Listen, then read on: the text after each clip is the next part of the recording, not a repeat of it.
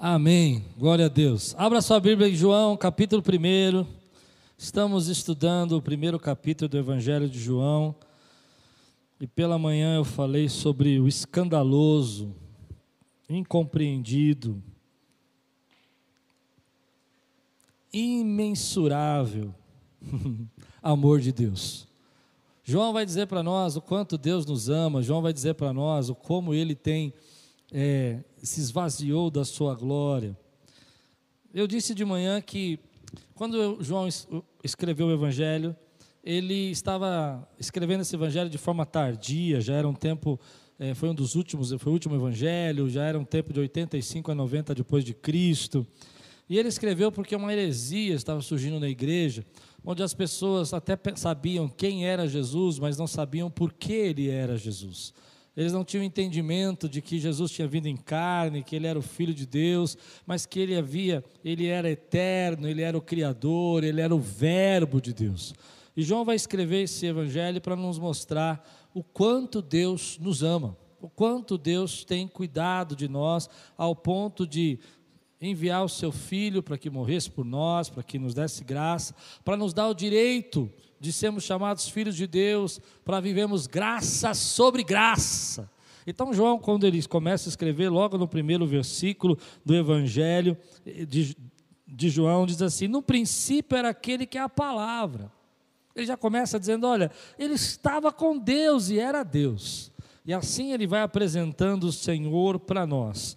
Ele vai mostrando que Deus é eterno, que Jesus é divino, que Ele é o Criador de todas as coisas e Ele é perfeitamente homem e perfeitamente Deus. Ele vai mostrar para nós que é, esse amor de Deus é tão grande que Ele veio até nós, se fez homem, se limitou da Sua glória para que nós pudéssemos ter vida e vida em abundância. Agora, João continua explicando para nós esse amor e vai mostrar para nós ah, os primeiros passos, os primeiros momentos de Jesus. E ele vai falar um pouco sobre João Batista. Logo no versículo, capítulo 1, versículo 19 a 28, ele vai mostrar os primeiros movimentos, os primeiros sinais, aquilo que João Batista testificou a respeito de Jesus. Antes disso eu não fiz, né?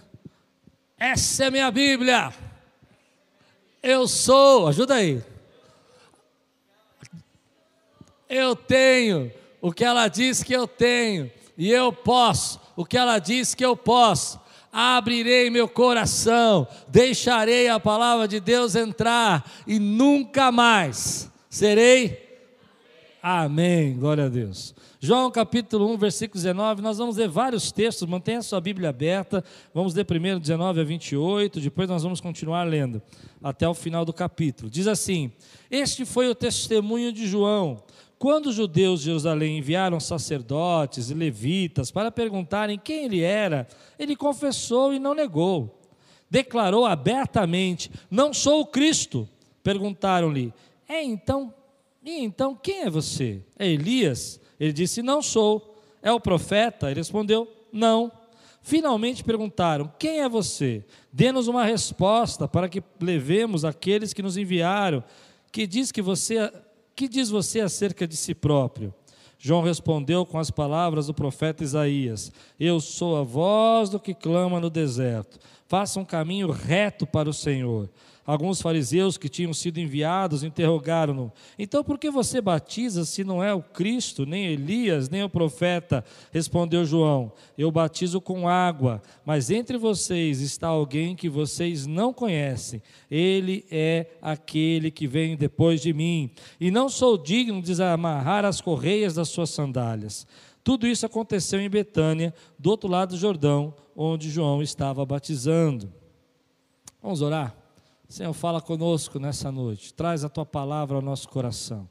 Vem, Senhor, ilumina a nossa vida. Que o Senhor possa revelar-se a nós hoje, em nome de Jesus. Amém.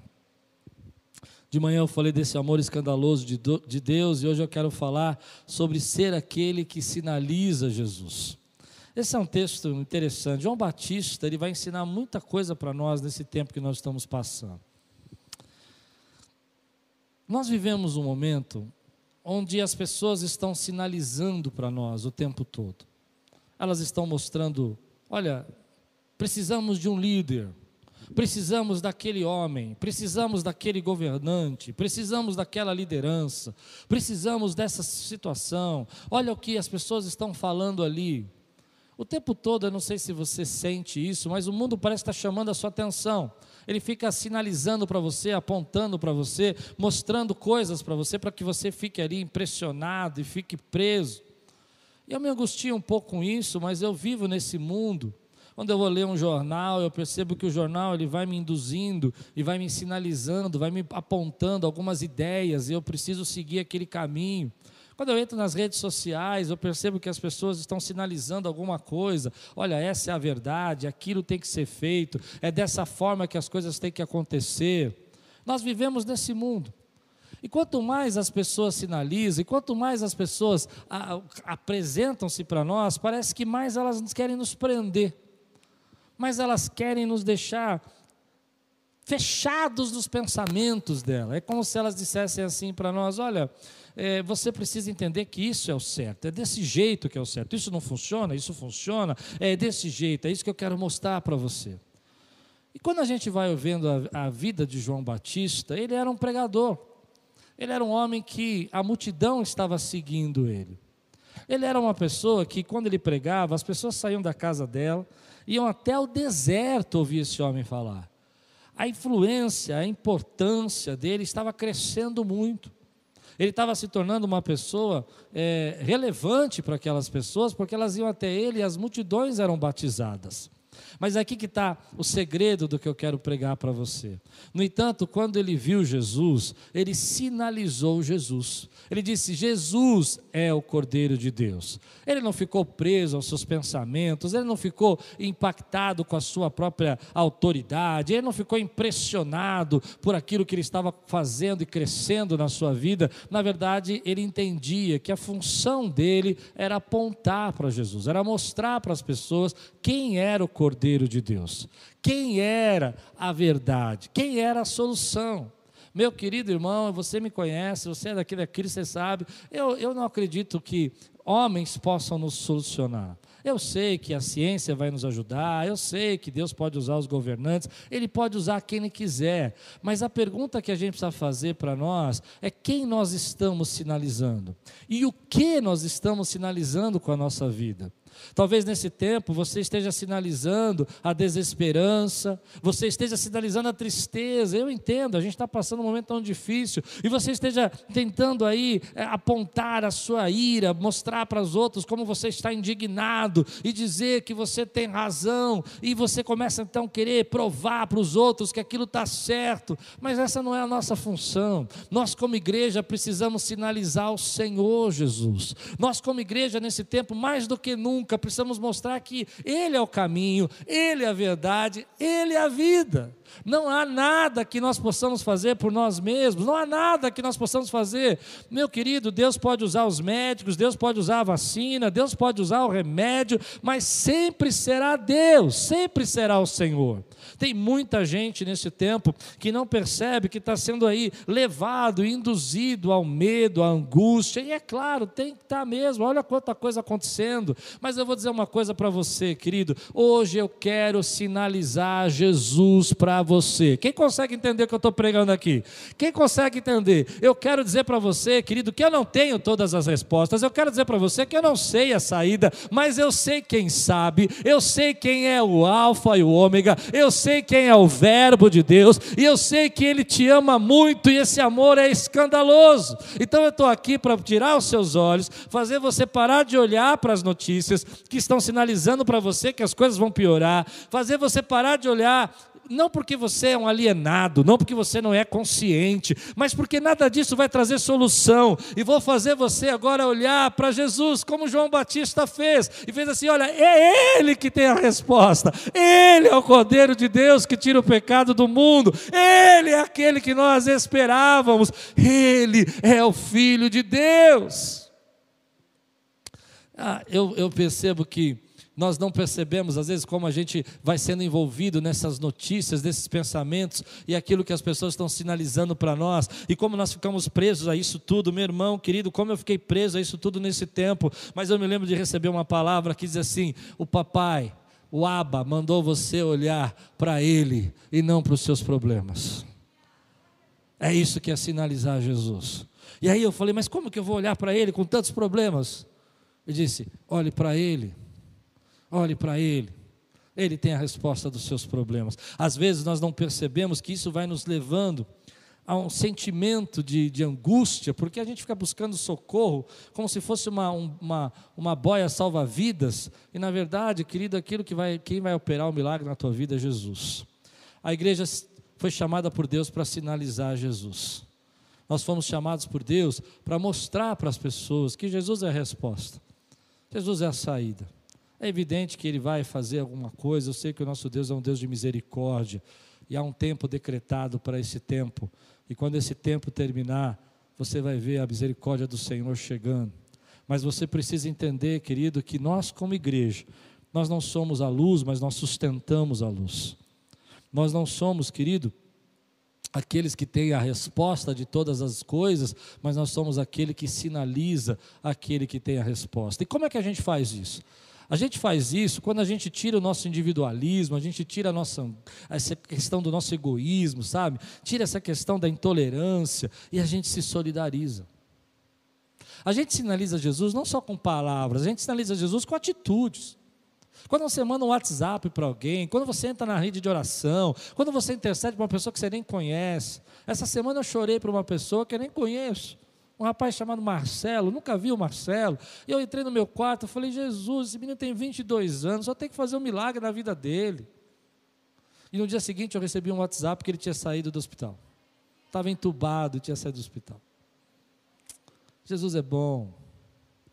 Nós temos que sinalizar o Senhor com ações fortes, querido, de de social, de ajudar, de suprir. É nisso. Jesus, a sua palavra diz que é, nisto conhecereis que sois meus discípulos, se vos amardes uns aos outros.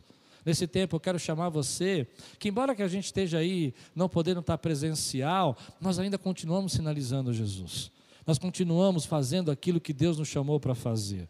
Nós continuamos declarando a palavra de Deus e mostrando que Deus é a resposta. Eu tenho certeza que você conhece alguém que precisa de uma oração. Então liga para ele, ora por ele. Eu tenho certeza que você também precisa de oração. Pede para alguém orar por você. Não tenha medo disso, não tenha vergonha, porque é nesse momento que nós estamos sinalizando aquilo que Jesus está fazendo. Então, João, com toda a autoridade dele, de profeta, toda aquela multidão seguindo ele, quando Jesus passou, ele disse: Esse é o Cordeiro de Deus ele apontou para Jesus. É esse quem faz a obra, é esse quem faz o milagre. Ele pode usar o que ele quiser, mas é ele é Ele quem é a resposta.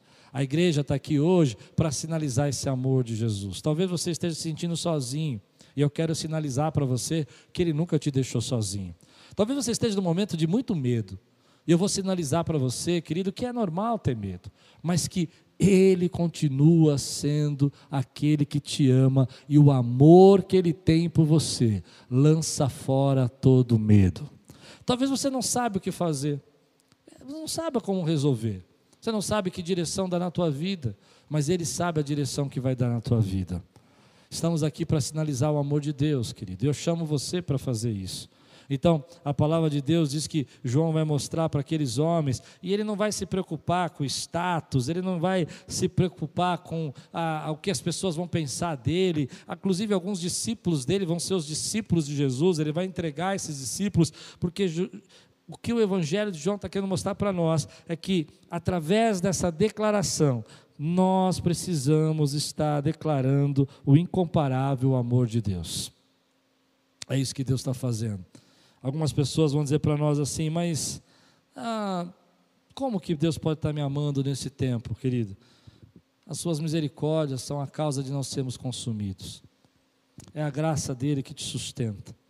Eu acredito que Deus tem um propósito para libertar você hoje. Nós sinalizamos Jesus quando nós demonstramos uns aos outros que nós não somos melhores nem mais perfeitos que ninguém, mas que nós somos aqueles que se apegam a Jesus como a nossa única, suficiente salvação para a nossa vida. Então, versículo 29 a 34 diz assim: No dia seguinte, João viu Jesus aproximar-se e disse: Vejam, é o Cordeiro de Deus. João Batista vai sinalizando, de, tira o pecado do mundo. Esse é aquele a quem me referi quando disse: Vem depois de mim o um homem que é superior a mim, porque já existia antes de mim. Eu mesmo não o conhecia, mas por isso é que vim batizando com água, para que ele viesse a ser revelado a Israel. Então João deu o seguinte testemunho: Eu vi o Espírito descer dos céus como pombo e permanecer sobre ele, e eu não o teria reconhecido se alguém me, me enviou para batizar com água, não me tivesse dito. Aquele sobre quem você vira o Espírito descer e permanecer, esse é o que batiza com o Espírito Santo. E eu vi e testifico que este é o Filho de Deus. Algum tempo atrás eu vi uma história e achei muito bonita essa história. Tinha um rapazinho na igreja e o pai dele é um bispo muito famoso, é uma igreja de mais de 20 mil, 20 mil membros, perdão, o avô dele, mais de 20 mil membros, e o avô estava fazendo ali uma, uma, uma reuniãozinha com as crianças da igreja e pregando para elas e conversando com elas. E de repente uma das crianças disse assim: Vamos tirar uma foto com o bispo? E aí então o bispo subiu, só que os irmãos já tinham apagado a luz do templo. E as crianças ficaram ao redor dele. E como bateram a foto, a foto ficou escura. Não saiu ninguém. Estava tudo escuro. Aí o que aconteceu é que o netinho dele subiu numa cadeira, pôs a mão no bolso dele, pegou o celular dele, saiu correndo e acendeu a lanterna e jogou a luz sobre as pessoas. Aquelas crianças então começaram a ser iluminadas pela luz. A pessoa preparou a, o celular para bater a foto, porque agora tinha luz. Mas o avô ficou meio bravo e disse assim: Olha, escuta, mas se você ficar aí segurando a lanterna, você não vai sair na foto com a gente. Você tem que sair na foto. E o netinho deu uma lição dele e disse assim: Vovô, é, eu não preciso sair na foto, porque eu sou aquele que segura a luz. Eu sou aquele, eu sou o homem que está segurando a luz para que vocês possam sair na foto. Às vezes a gente não entende, querido, que Deus precisa nos colocar nos bastidores, às vezes. Às vezes a gente não entende que nós precisamos saber quem a gente é, independente de quem está vendo a gente. A gente precisa entender, querido, que embora as pessoas não vão nos agradecer e às vezes as pessoas não vão ser gratas por aquilo que você faz por elas, ainda assim você precisa saber quem você é. Nesse texto que eu li é interessante porque João Batista sabia exatamente quem ele era. Ele sabia exatamente o que, que eles tinham que fazer. E ele sabia que ele podia entregar os seus discípulos a Jesus, ele sabia que ele podia sinalizar Jesus e poderia ver Jesus crescer e ser maior do que ele. Esse é um tempo que a gente precisa viver, querido, acima de toda disputa, de todo medo, de toda comparação. A gente fica comparando, mas por que isso acontece? Por que aquele sofre assim? Para de pensar tudo isso e lembra que você é apenas aquele que segura a luz, você é o garotinho da luz, você está iluminando e deixando a luz de Jesus brilhar e, e levar embora todas as trevas. Às vezes a gente não percebe que nesse tempo de trabalhar para os bastidores, algumas pessoas vão dizer para nós: olha, mas o que, que a gente pode fazer? Ah, querida, tanta coisa que você pode fazer, querida. Ah, aliás, eu acho que a gente devia ser mais forte até, mais furioso, mais declaradamente apaixonado, ser mais cheio da presença do Espírito Santo e declarar com toda a nossa força, querido, que a gente não precisa de prédio, a gente não precisa de gente aqui agora, nesse momento. Claro que é uma delícia ver você adorando a Deus aqui e ver todos os nossos irmãos chorando, mas a gente precisa sim é mostrar que, embora a gente esteja aí nos nossos momentos, nós possamos declarar quem Ele é, porque a igreja é aquele que sustenta, que levanta a luz para que ela possa brilhar em todas as casas, em todos os lares. Nesse tempo, querido, nós vemos um momento onde que muitas pessoas podem se sentir acuadas, mas eu queria dizer para você: vemos um tempo com pouco queremos ser mais do que a gente realmente é. A gente não precisa ser mais nada, Jesus já é tudo para nós. Meu querido, eu tenho tanta fé que Ele vai sustentar essa igreja, eu tenho tanta fé que Ele vai sustentar a tua casa, eu tenho tanta fé que não vai faltar nada para a tua família, eu tenho tanta fé, querido, que Ele vai nos libertar desse vírus, eu tenho tanta fé que Ele vai operar maravilhas na nossa vida, que é por isso que a gente passa tanta retaliação, e eu repreendo toda essa retaliação na tua vida em nome de Jesus. Em nome de Jesus. Que ainda que as pessoas acham que as coisas não vão acontecer, Deus continua operando. E é nesse momento que eu vejo a, a vida de João Batista, porque ele vai então mostrar para as pessoas quem é Jesus, ele vai apontar quem é Jesus, mas ele não vai estar preocupado o que, que ele tem que fazer, se André, eu vou ler daqui a pouco o texto, se André vai se tornar discípulo de Jesus ou não. Sabe por quê? Porque ele sabe que Deus está no controle. Ele sabe que ele não é o controle. Quando você sabe quem você é, isso te deixa em paz. Quando você sabe que, por exemplo, eu sei que eu não sou o dono dessa igreja. O dono dessa igreja é Jesus. Sempre foi. Aliás, se eu fosse o dono dessa igreja, a igreja tinha falido. Tinha acabado já. Eu sempre soube, querido, que eu não sou o dono das ovelhas. Você é a ovelha do Senhor. Eu sou apenas um líder que Deus me colocou aqui para pastorear a tua vida, para te ajudar a entender a palavra, para te, te ajudar a, a compreender quem é Jesus.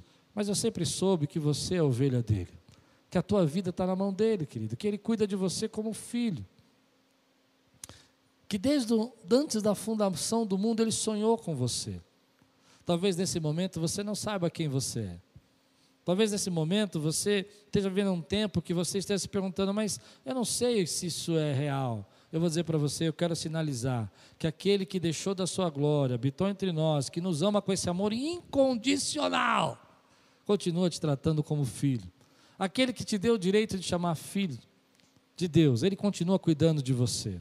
João Batista sabia quem ele era, ele sabia que ele não era um profeta, ele sabia que ele não era Elias, ele sabia que ele não era o Cristo, ele sabia que ele era a voz do que clama do deserto. E nesse tempo a igreja precisa saber quem ela é. Nós sabemos que nós não somos perfeitos, nós sabemos que nós temos lutas, mas nós sabemos que nós somos a noiva. Aleluia. Que nós somos aquele que o Senhor vai voltar para buscar.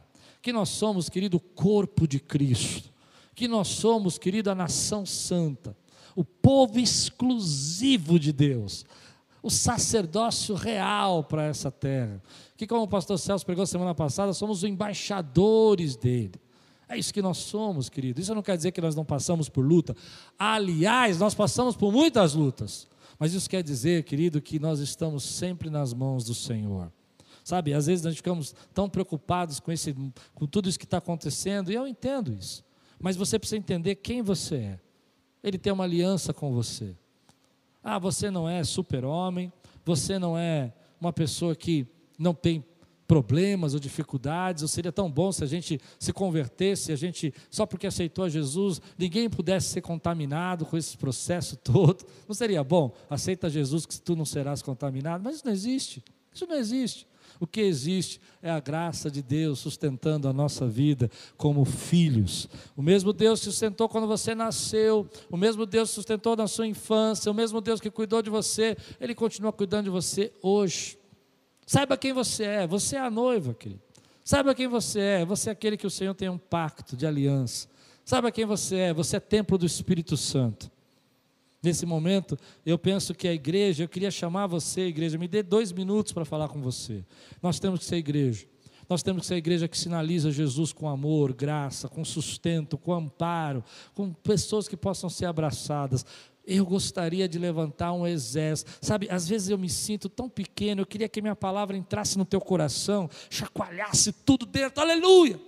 E você dissesse: Eu entendi, eu entendi quem eu sou. Eu sou aquele que sinaliza o amor de Deus. Eu entendi que para minha família, para minha casa, sou eu quem mostra aquelas pessoas aonde a luz está brilhando e deixa a luz brilhar sobre eles, sobre os meus filhos, sobre os meus netos. Aleluia. Queria que a tua casa fosse chacoalhada hoje aí e você dissesse assim: "Ei, não tenho tempo a perder. Eu vou levantar aí a luz como aquele garoto. Ah, mas as pessoas não vão saber, as pessoas não vão não reconhecer. Eu fui voluntário e não fui reconhecido. Esquece tudo isso. Olha que o que João tem para nos ensinar é que nesses tempos que nós estamos vivendo, Deus está no controle, ele vai cuidar da tua vida e da minha vida. Faz o que ele mandou, cumpre a aliança, saiba quem você é, entenda qual é o seu propósito, porque enquanto você tem um propósito, não morre. Pronto, falei. Eu conversava com um amigo outro dia, e ele me contou uma história muito forte. A esposa dele tinha vindo para o Brasil E ele estava sozinho na casa dele. Tinha vindo aqui para um casamento e ele ficou sozinho. E de repente ele começou a sentir uma dor no estômago, no, no abdômen, muito forte. Ele então tentou ver o que estava acontecendo, tomou uns remedinhos, fez uma consulta. Só que aconteceu uma coisa com ele, durante três dias essa dor foi terrível. Tanto que no segundo dia a mãe dele foi até a casa dele e teve que ficar com ele, porque ele não conseguia se levantar. No terceiro dia, a dor passou. Sentiu uma dor forte, assim como se alguma coisa estivesse rasgando, e a dor passou. Só que algo tocou o coração dele que ele tinha que ir para o hospital, mesmo sem dor. E ele foi. E quando ele chegou no hospital, o intestino dele tinha rompido. Por isso que ele não sentia mais dor. Estava rasgado por dentro. Só que você sabe disso, quando o intestino é perfurado, quando tem uma situação como essa, geralmente a pessoa pega uma infecção e não consegue sobreviver. Ele teve que fazer uma cirurgia às pressas, ele teve que ser levado correndo para a sala de cirurgia, teve que operar. Mas Deus livrou ele da morte. E a lição que eu tirei disso, quando ele me contou disso, é que as nossas vidas estão nas mãos do Senhor. Deus tem um propósito para você e você precisa cumprir esse propósito. E nós, como igreja, precisamos sinalizar o amor dele e a graça dele. Esse é um tempo para que você não seja egoísta, não fique sozinho, não fique só pensando em você. Abra seu coração, querido. Dê e Deus te devolverá. Deixe Ele cumprir as promessas dele na sua vida. Então, João vai sinalizando. E por que contei a história desse rapaz? É porque ela me ensina que nossa vida só termina quando Deus diz: agora é a hora. E eu creio que Deus tem uma longa jornada. E você tem capítulos ainda para cumprir na sua vida. Em nome de Jesus. No versículo 35 a 42, diz assim: No dia seguinte, João estava ali novamente com dois dos seus discípulos. E essa parte é interessante. Quando viu Jesus passando, disse: oh, Haviam dois discípulos dele. Ele disse: Vejam, é o Cordeiro de Deus. Ouvindo dizer isso, os dois discípulos seguiram Jesus. Voltando-se vendo Jesus que os dois seguiam, perguntou-lhes: O que vocês querem? Eles disseram: Rabi, que significa mestre? Onde estás hospedado? Respondeu ele: Venham e verão. Então foram por volta das quatro horas da tarde, viram onde ele estava hospedado e passaram com ele aquele dia. André, irmão de, irmão de Simão Pedro, era um dos dois que tinham ouvido o que João dissera e que havia seguido Jesus.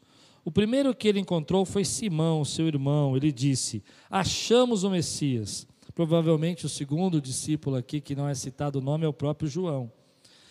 É o Cristo e levou a Jesus. Jesus olhou para ele e disse: Você é Simão, filho de João, será chamado Cefas, que traduzido é Pedro. Deixa eu te explicar o que está acontecendo aqui. João tem, perdão, João Batista tem dois discípulos ali que estão seguindo ele, João do Evangelho e Pedro.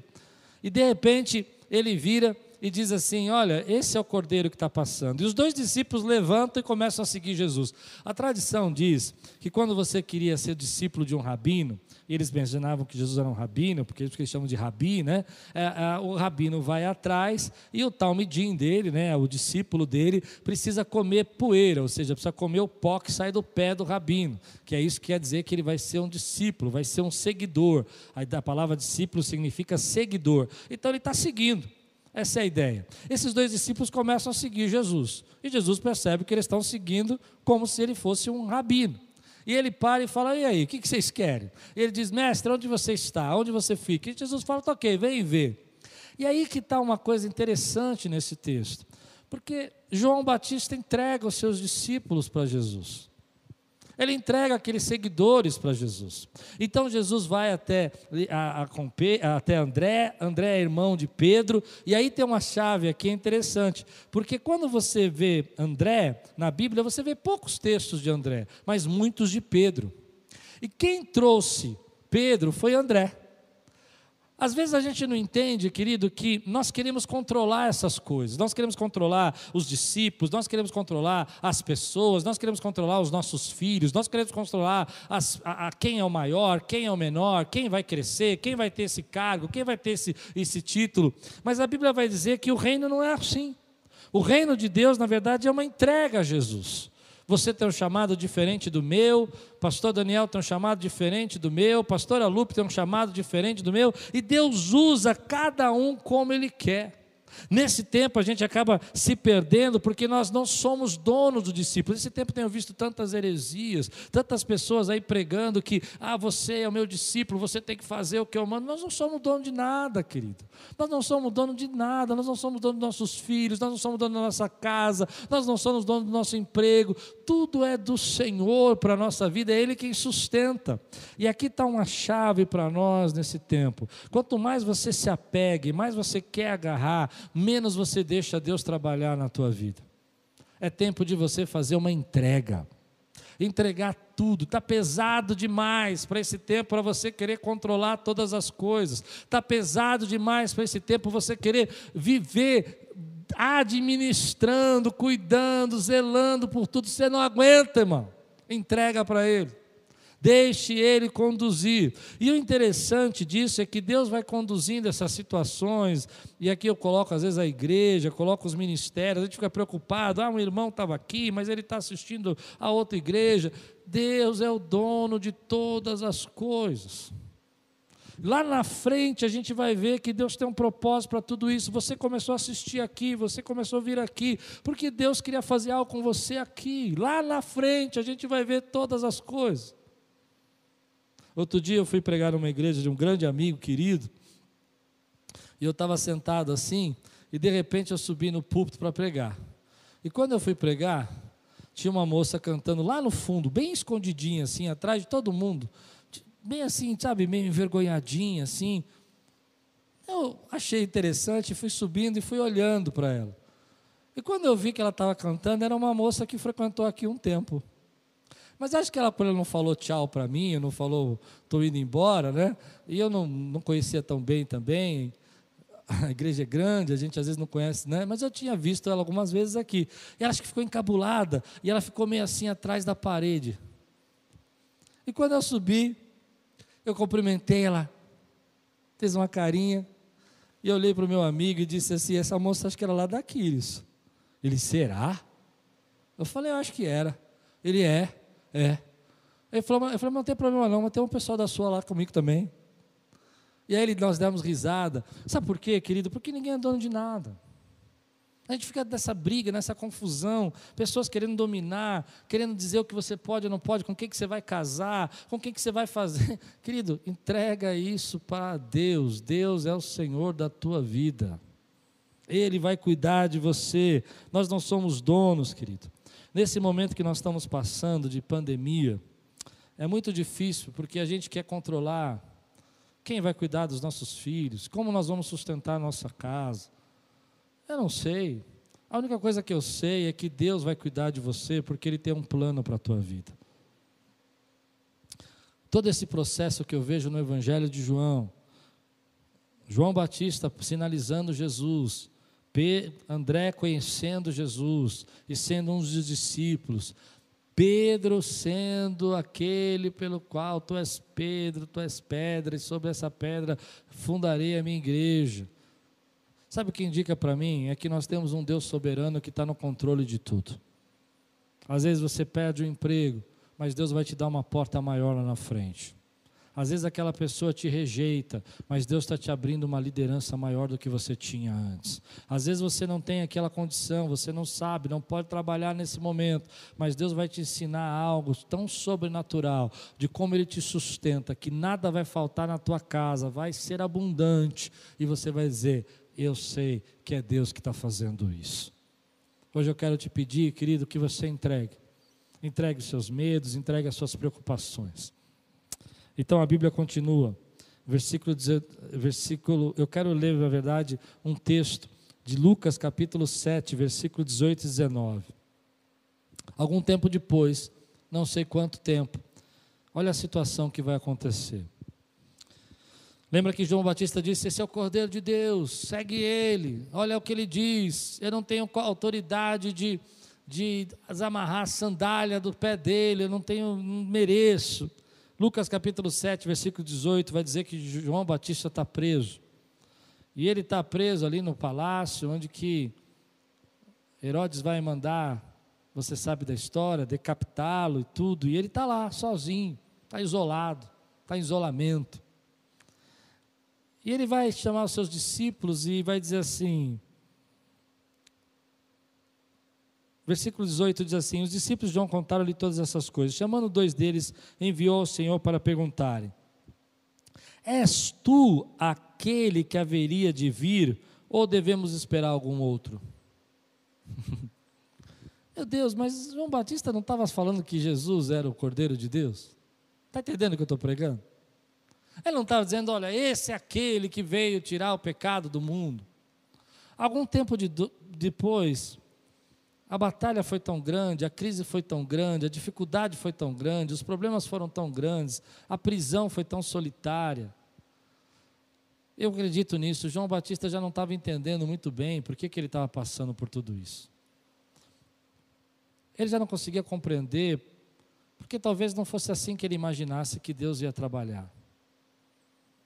Então ele chama os dois discípulos e fala assim: sabe uma coisa, vai até Jesus porque talvez eu tenha me enganado. Talvez eu não saiba. Talvez não era ele. E eu a sinalizei errado. Eu apontei. Então os dois discípulos chegam para Jesus e Jesus, João está perguntando se é você mesmo. Se era você mesmo que a gente tinha que esperar ou se tem que esperar um outro. E Jesus, naquele momento, começa a expulsar demônios, começa a curar enfermos. Aleluia ele começa a fazer milagres na frente deles. E ele começa a ver aquela multidão sofrida, sem esperança, desesperada, amarrada, oprimida pelos principados e potestades que escravizavam a vida delas. E ele expulsa aqueles demônios. Ele começa a ver pessoas que estavam enfermos, cegos, que não podiam enxergar, e ele dá vista aos cegos. E ele diz: Vai lá para João e fala tudo o que vocês viram. Diz que aquilo que Isaías profetizou começou a acontecer. Diz para ele que eu sou eu mesmo, Jesus, o Criador, o ungido, o Verbo, o Alfa e o Ômega.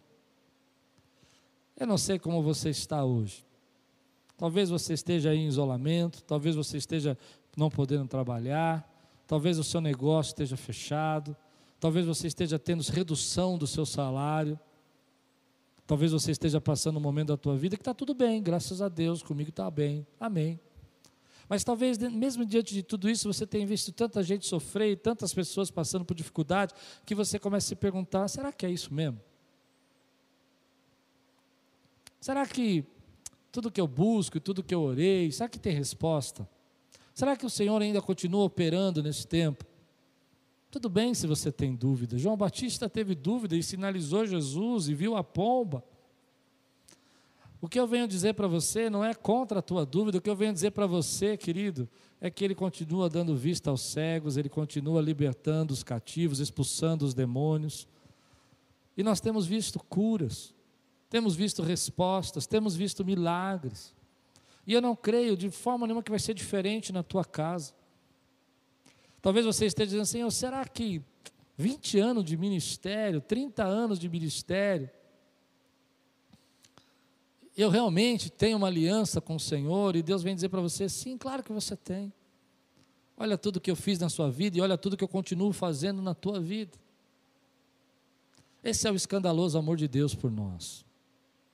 O escandaloso amor de Deus por nós não é que tudo vai dar certo, que você não vai ter problema nenhum escandaloso amor de Deus por nós é que Ele continua libertando, curando e salvando as nossas vidas.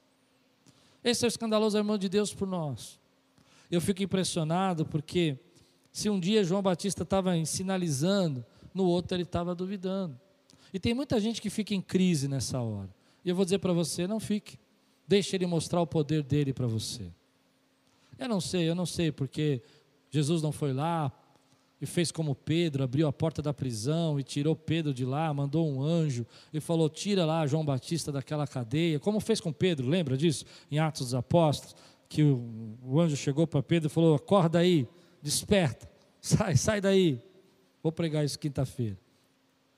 Ele não fez assim com João Batista. Eu não sei porque Deus faz isso com um ou faz outro de outra forma, mas eu sei, querido, que Ele continua libertando os cativos e os oprimidos e ele continua sendo o Cordeiro de Deus que tira o pecado do mundo. E ele continua sendo a resposta de Deus para a nossa vida e para a salvação. Eu quero terminar assim. Eu fico imaginando o que passava na cabeça de João Batista, naquela cela. O quanto que ele ficava pensando e dizendo: Poxa, mas eu estou aqui, eu preguei. Eu não sei o que João Batista pensou, mas eu tenho as minhas suposições. Por que, que ele mandou fazer essa pergunta? Porque ele não sabia mais. Se ele tivesse convicção e certeza, ele não ia mandar dois discípulos até Jesus. Mas, no entanto, é interessante que isso ensina para nós algumas coisas. Nós estamos vivendo um tempo de incerteza. E a incerteza gera ansiedade. Sabe, não saber como orar, não saber o que orar, não saber o que Deus tem para nós, gera uma ansiedade, porque toda vez que você está na incerteza, a tua mente fica pensando saídas, como você pode resolver isso ou aquilo. É, a mente nossa não para quando a gente está numa incerteza. E às vezes você fica tão cheio dessa incerteza que você não percebe que você está vivendo embaixo de ansiedade. Será que Deus está cuidando? Será que Deus vai fazer? Será que eu vou fazer? Será que eu vou passar por isso? Será que eu não vou passar? Se eu estou passando por isso, será que eu vou ter que ir para o hospital? Será que eu não vou ter? Se eu, eu vou conseguir trabalhar? Quem vai sustentar meus filhos? Quem vai cuidar das minhas crianças? Quem vai cuidar? Será que eu vou poder? Essa incerteza gera toda a ansiedade do teu coração. Eu sei que não é fácil, sei que a gente luta com isso, mas hoje eu vou dizer para você o que Jesus disse para João Batista. Ele dá vista aos cegos, ele dá liberdade aos oprimidos, Ele dá libertação àqueles que estão cativos por espíritos malignos, e Ele continua sendo o Verbo de Deus. Antes da existência do mundo, Ele já era, esvaziou da Sua glória pelo Seu amor e habita no nosso meio, em nome de Jesus. Você recebe essa palavra hoje? Que Deus venha encher teu coração. Que Deus venha mostrar para vocês o amor que Ele tem por você nesse tempo. Que ainda que você esteja tão cheio de dúvidas, tão cheio de problemas e dificuldades e tantas lutas que nós estamos passando, você venha encher seu coração e venha dizer: Eu sei quem Ele é, eu sei quem eu sou. Eu sei, querido, que por que eu estou aqui e o que Deus tem para fazer na minha vida. E eu sei também que, ainda que nesse período difícil eu possa ter dúvidas, Ele continua sendo o que dá vista aos cegos e liberdade aos oprimidos. E Ele vai fazer isso na minha vida, em nome de Jesus. Se você recebe essa palavra hoje, aí coloca aí duas mãozinhas no chat, escreve lá, levanta a tua mão, diz ao Senhor: Eu sei quem tu és. Que nessa, nessa noite, todo espírito de dúvida, todo espírito de medo, saia da tua vida agora. Que você entregue o que você precisa entregar, que você descanse, que ainda que você esteja tão cheio de incertezas, você saiba que Ele é a tua certeza, Ele é o Deus que cuida de você. Ele te ama. Amém. Aleluia.